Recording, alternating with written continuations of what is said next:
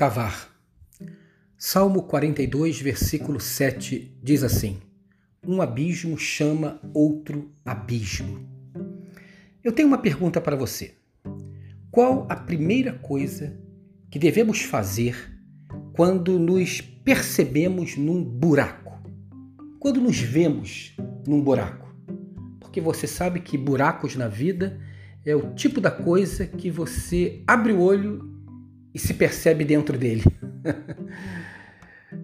A primeira coisa é parar de cavar. Na verdade, nenhum buraco surge do nada. É claro que muitas vezes, atendendo um telefonema, chegando num determinado local, recebendo uma notícia, somos visitados por uma tragédia que nada teve a ver com a nossa vontade, com a nossa contribuição, mas em geral, todos os buracos nos quais entramos foram cavados por nós mesmos ou por alguns que cavaram junto conosco. Então a primeira coisa a se fazer é parar de cavar. E o que significa isso?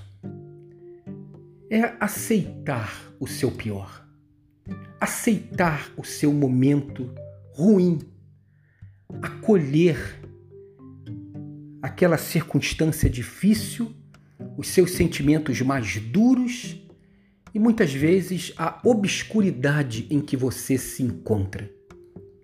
Não existe nada mais aniquilador de qualquer atitude reativa do que o ufanismo, do que pensar-se mais do que na verdade é.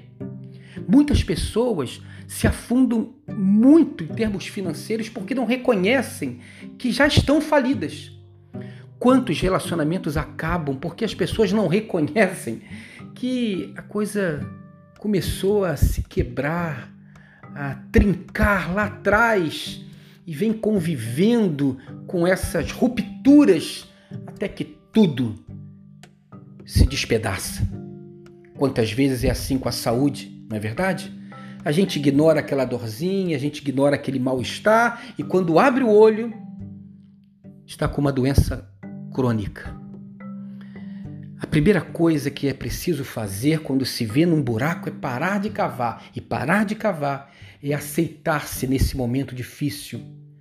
Porque ali, no encontro com a realidade, pode-se surgir duas coisas fundamentais e decisivas.